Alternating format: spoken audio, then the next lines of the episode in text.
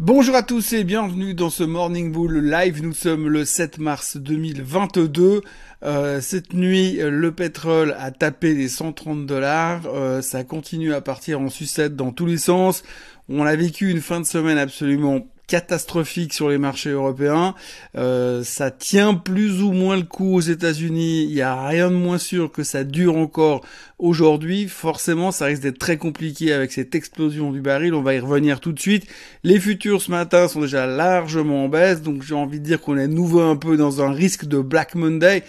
Mais comme on vous a déjà fait le coup la semaine dernière, on est toujours un petit peu méfiant par rapport à, ces possibilités de reversal à l'ouverture. Il est clair que quand on voit la tronche de la volatilité, on peut aussi se dire qu'on va de nouveau aller chercher ces 38-40% de vol euh, sur les marchés aux États-Unis à l'ouverture aujourd'hui, ce qui voudrait dire que normalement euh, nos amis les algos pourraient revenir pour essayer de nous soutenir encore une fois le marché, mais pour l'instant rien n'est moins sûr et bien évidemment comme d'habitude, on ne parle uniquement et que de la guerre en Ukraine, des sanctions que chacun est en train de mettre de tous les côtés, c'est le seul et unique sujet ça promet encore une journée euh, assez spectaculaire. Euh, j'aimerais bien parler d'autre chose. Encore une fois, ça fait plusieurs fois que je vous dis que j'aimerais parler d'autre chose, mais malheureusement, euh, si vous allumez n'importe quel site internet aujourd'hui, vous cliquez sur n'importe quel site de finance, eh bien, on nous parle uniquement de la guerre en Ukraine, de ses conséquences et forcément de l'inflation qui va nous tomber dessus. Inflation qui pourrait peut-être éventuellement un jour se transformer en récession pour les États-Unis.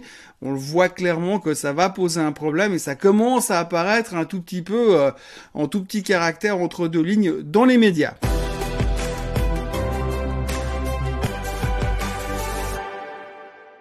Donc, où en sommes-nous? Déjà, si on regarde un petit peu ce qui s'est passé la semaine dernière, on voit clairement que les marchés européens sont bien plus en difficulté que les, marchés américains.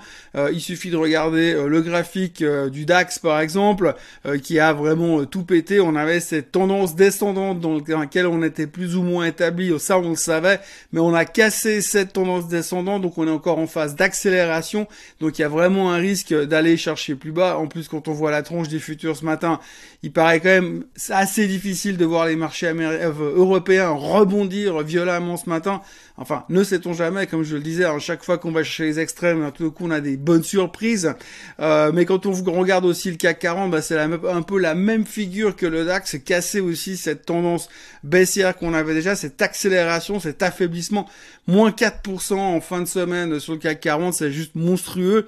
Euh, effectivement, on est très très très stressé par cette problématique de guerre qui est un tout petit peu euh, trop proche de nous à notre goût. C'est clair que quand les Français, par exemple se battent au Mali, ça, ça, ça secoue un petit peu moins les marchés, mais quand là c'est à 2200 km de chez nous, eh bien il y a beaucoup plus de stress.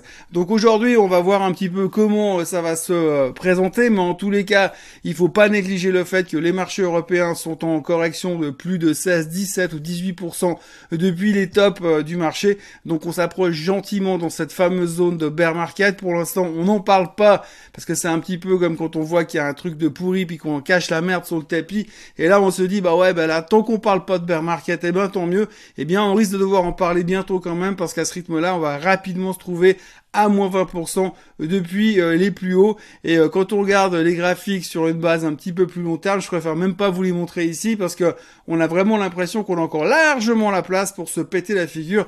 Un bon bout en Europe en tous les cas. Aux États-Unis, c'est un petit peu moins moche, hein, ça risque de s'aggraver cet après-midi, mais c'est un tout petit peu moins moche pour l'instant. Forcément pour eux, c'est quand même vachement plus loin l'Ukraine, donc il y a un petit peu plus de soulagement. Néanmoins, on continue à entendre beaucoup de nouvelles, beaucoup de sociétés qui sont en train de couper leurs liens avec Moscou. On a encore entendu Netflix, on a entendu TikTok, on a entendu les cartes de crédit American Express, euh, on a entendu Visa qui coupe aussi leur, leur collaboration avec les Russes. Donc vraiment, ils sont en train de couper la Russie de tous les côtés pendant ce temps, la Russie est en train d'augmenter ses collaborations avec la Chine, donc il faudra quand même faire attention sur cette amélioration et cette, faut dire, agrandissement du partenariat entre les Russes et les Chinois, ça va pas forcément arranger les bidons des Américains à terme. donc il y a beaucoup de choses qui sont en train de se passer, mais en tout cas, ce qu'on voit aujourd'hui, c'est que les Américains vont un tout petit peu moins mal, même si le risque est toujours présent. Hein. Techniquement, c'est moins moche qu'en Europe, mais ça veut pas dire qu'on peut pas rattraper le retard. Le Nasdaq, je vous rappelle quand même que si on va plus bas que les plus bas de la semaine dernière, on sera en bear market sur le Nasdaq aussi. Donc voilà aussi, on va commencer à, à changer un petit peu notre fusil d'épaule. Et puis bien évidemment, au milieu de tout ça, ce qui pose un énorme problème à tout le monde, eh bien c'est le pétrole. Donc le pétrole est en train de littéralement exploser puisque cette nuit il a tapé les 130 dollars. 130 dollars sur le baril, c'est juste monstrueux quand on se souvient où on était encore il y a allez 15 jours en arrière. Alors on comprend pourquoi tout d'un coup il y a cette explosion euh, du baril forcément, mais en plus là on est en train de nous remettre de l'huile sur le feu avec le fait que eh bien on parle de, euh, de sanctions contre le pétrole russe, ce qui voudrait dire que finalement les Européens et les Américains n'achèteraient plus le pétrole russe. Forcément il y aura un énorme shortage sur le marché et ça a les conséquences que ça présente aujourd'hui. Donc ce matin là, à l'heure où je vous parle, on tourne autour des 124, 125 dollars sur le baril. Je vous laisse imaginer ce que ça va faire à la pompe dans les minutes qui suivent, parce que comme d'habitude, la répercussion à la hausse est toujours immédiate, hein. pas à la baisse, mais à la hausse c'est toujours immédiat. Donc du coup, il va y avoir des inévitables conséquences sur la consommation, que ce soit ici, mais que ce soit aux États-Unis également. Et les Américains qui ont la chance d'avoir moins de taxes sur le, le pétrole que ce que nous avons en Europe, commence quand même à sentir un petit peu le, le souffle du boulet parce que vous avez un galon à 4 dollars, ce qui est énorme pour eux de ce côté-là.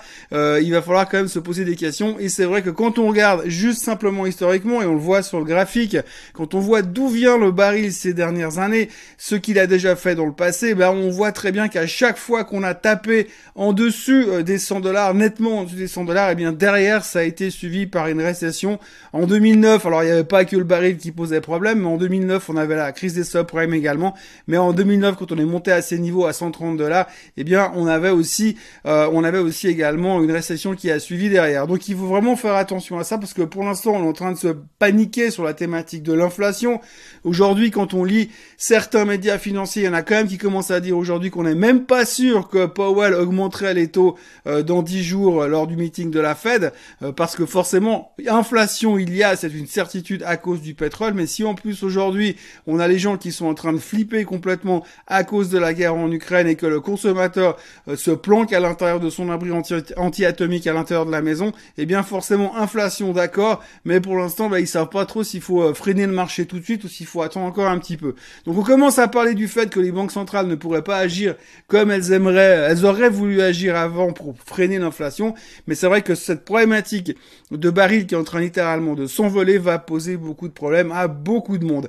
On voit aussi que euh, de ce côté-là, dans l'explosion du baril, eh bien, tout est en train de bouger. On parle aussi d'une bonne nouvelle qui pourrait arriver parce que apparemment les accords avec l'Iran sont à bout touchant. Il devrait trouver un moyen de pouvoir larguer le pétrole iranien sur le marché de manière absolument normale.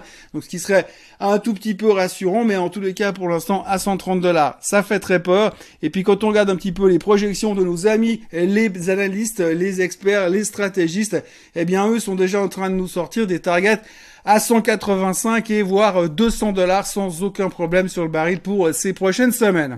Alors bon, ce qui est intéressant et ce qui est une bonne nouvelle, c'est que si on nous prédit un baril à 200 dollars, c'est qu'on arrive gentiment au bout du cycle quand même, euh, puisque chaque fois qu'on a eu des pics sur le baril, à chaque fois vous avez toujours eu en fin de cycle autour des 125, 130 dollars, vous avez toujours des mecs qui sont venus dire oui le baril il va à 200, puis non il va à 250, bah non il va à 300.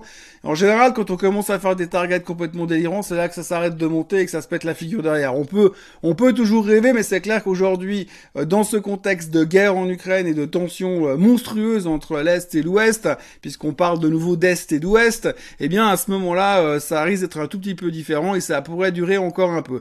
Donc c'est un gros, gros, gros problème qui pourrait quand même à terme surgir, l'inflation monstrueuse que ça va générer derrière et ce qui pourrait mener à terme à, une récession ce dont euh, personne n'a vraiment envie euh, de vivre ça en plus aujourd'hui après ce qu'on vient de vivre ces deux dernières années. Et puis ce qui est assez intéressant aussi dans cette espèce de meltdown où le pétrole est en train de s'envoler en direction euh, du ciel, eh bien on a quand même eu euh, monsieur Elon Musk qui est intervenu euh, hier sur Twitter comme d'habitude pour demander qu'on augmente la production pétrolière tout azimut dans les pays qui n'ont rien à voir avec la Russie pour pouvoir faire baisser le prix du pétrole parce que il faut vraiment prendre des mesures exceptionnelles parce que nous sommes dans des périodes exceptionnelles et c'est clair qu'aujourd'hui on ne peut pas supporter, on ne peut pas laisser continuer une économie à essayer de survivre avec un baril qui continue de monter en direction des allées 150, 160 et 200 dollars. Donc Monsieur Elon Musk, fervent défenseur de la voiture électrique et fervent défenseur d'une énergie beaucoup plus verte, est en train de venir nous dire maintenant il faut euh, faut faut forer à fond, faut y aller à, à, à fond, faut sortir un maximum de pétrole pour essayer de faire baisser le prix. Comme quoi, on peut toujours s'ajuster en fonction de ce qui se passe dans ce bas monde. Autrement, dans le reste des assets ce matin, eh bien, on va regarder aussi l'or qui est en train de friser les 2000 dollars. Ça y est, cette fois, il semblerait que le métal jaune est définitivement parti. Le palladium explose. Tout le monde est en train de chercher des, euh, des situations alternatives, des investissements alternatifs pour aller se planquer. La peur est bien présente pour le moment. Alors, il faut faire attention parce que ça peut tourner très très vite. Mais pour l'instant, ce qu'on peut retenir pour l'instant, c'est que l'or est à 1991 dollars, on frise les 2000, à surveiller attentivement. Et puis de l'autre côté, on a à nouveau les crypto-monnaies qui se font démonter ce matin, 37 700 sur le Bitcoin, euh, de nouveau grosse pression vendeuse. Alors on a vraiment l'impression que autant à l'époque on avait ce sentiment que les cryptos étaient devenus euh, le safe haven, là où les gens allaient se planquer quand ça allait mal, c'était une alternative, et que de l'autre côté ça, ça, ça fonctionnait un petit peu comme l'or puisque certains avaient dit que c'est la nouvelle or, que le Bitcoin était la nouvelle euh, moyen de se planquer en cas de, en cas de tension et hein, le nouveau moyen de lutter contre l'inflation. Apparemment ça a l'air de moins bien marcher en ce moment, mais en tous les cas pour l'instant c'est vraiment corrélé à la tech américaine, au Nasdaq et on voit que chaque fois que le futur américain ou que le, marché américain menace d'accélérer de nouveau à la baisse, eh bien tout ce qui est crypto-monnaie repart avec euh, de manière assez violente. Donc ce matin, bien moins 4, 1,6% euh, sur le Bitcoin. Euh, donc ça met un petit peu la pression sur euh, tout le secteur des crypto-monnaies également. Donc ça nous laisse présager d'une journée qui va être de nouveau très compliquée. Donc voilà, il n'y a pas grand-chose à ajouter ce matin. C'est de nouveau un, début de semaine, un début de journée extrêmement difficile. La, priorité aujourd'hui, c'est de maîtriser et de comprendre ce qui est en train de se passer sur le baril. Alors on sait bien que c'est toujours un, un asset class assez spécifique à comprendre et à maîtriser. D'ailleurs, on le maîtrise plus du tout quand ça va mal. Donc ça peut aller très très vite. On l'a vu qu'en l'espace de quelques jours et même sur le week-end, on a réussi à faire monter le baril à quasiment de 10-15% ces dernières heures. Euh, on peut facilement monter à 150 dollars sur une jambe sans forcer, ça il faut s'y attendre. Donc on est on est tributaire de tout ça. Et donc on va vraiment se concentrer principalement sur euh, le comportement euh, du baril ces prochaines heures. Et il faudra aussi quand même anticiper un petit peu les chiffres économiques cette semaine parce qu'il va y avoir une chose à regarder de manière très attentive, c'est les chiffres du CPI qui sortiront jeudi. Alors le CPI, vous le savez, c'est ce Consumer Price Index, c'est ce chiffre qui nous donne une idée de l'inflation, du niveau de l'inflation américaine. On sait qu'aujourd'hui, elle est à, au plus haut depuis quasiment 40 ans. On s'attend de nouveau à des chiffres relativement forts. Il n'y a pas besoin d'être expert en se disant, vu la tronche du baril, forcément que l'inflation, euh, ça m'étonnerait qu'elle ait ralenti durant ce dernier mois, ou alors il monte. Et puis euh, de l'autre côté, on a aussi euh, eu les chiffres de l'emploi vendredi dernier qui étaient extrêmement forts par rapport aux attentes, donc ce qui veut dire que ça crée beaucoup d'emplois. Donc là aussi, on a une crainte inflationniste.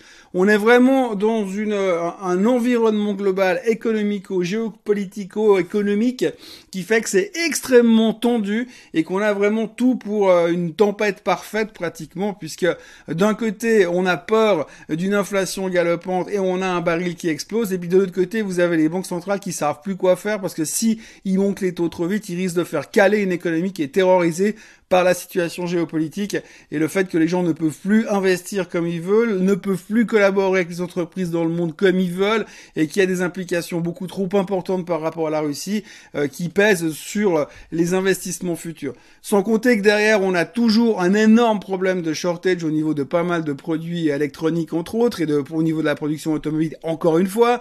Donc voilà, on est un petit, petit peu au milieu d'un immense merdier monumental, il n'y a pas d'autre terme en ce moment, et euh, bah, il va falloir qu'on sorte de ça, et pour l'instant, il faut, pour s'en sortir, bah, je vais être positif, mais je pense sincèrement qu'on va s'en sortir un jour. Il faudra simplement du temps parce qu'il va falloir digérer beaucoup de choses, il va falloir restructurer beaucoup de choses, il faudra trouver des solutions géopolitiques, ne serait-ce que pour la guerre en Ukraine, bien évidemment. Et après, les choses devraient se, se, se, calmer, on espère, parce que si on continue dans cette direction, eh bien, on risque bien de l'avoir, notre euh, fameux crash qu'on nous prédit depuis euh, pas mal d'années. Voilà, c'est juste du blabla. Euh, il n'y a pas vraiment de technique à apporter dans tout ça. Il n'y a pas vraiment de news spécifiques à attendre. News spécifiques qu'on attend, eh bien, c'est les nouvelles, les nouveaux événements, les nouveaux développements sur la guerre en Ukraine, sur les éventuels cessez-le-feu ou pas, euh, sur les éventuelles euh, euh, prises d'une ville ou d'une autre, sur les tensions qu'on peut avoir sur le baril, sur le fait que peut-être les Iraniens vont commencer à vendre leur baril, sur le fait que peut-être Biden va interdire euh, le fait de pouvoir acheter du pétrole, euh, du pétrole russe. Donc on n'a pas fini de, rigoler et on va vivre vraiment avec ces nouvelles au fur et à mesure. Mais autrement, c'est difficile de commencer à faire du fondamental en se disant euh, buy on weakness, buy the deep. Il faudra bien évidemment surveiller ce foutu niveau des 38-40 sur la vol, voir si cette fois on est capable d'aller chercher en dessus, ce qui justifierait une panique supplémentaire, ou alors simplement est-ce que ces algos sont vraiment configurés pour tout racheter à 38-40. C'est un petit peu l'interrogation qu'on va devoir se, faire face, à laquelle on va devoir faire face durant cette journée du 7 mars 2022. En ce qui me concerne, je vous encourage encore à vous euh, inscrire à la chaîne euh, Suisse Côte Suisse. On frise les 15 000 abonnés et j'espère qu'un jour on pourra parler autre chose que de la Russie, de l'Ukraine et du pétrole. J'y crois, j'y crois, si si, j'y crois. Euh, autrement, bah, n'oubliez pas de liker cette vidéo et puis bah, je vous retrouve demain matin avec un nouvel update sur euh, ces fabuleux marchés absolument euh, passionnants en ce moment. Profitez de votre lundi, très bon début de semaine et à demain. Bye bye.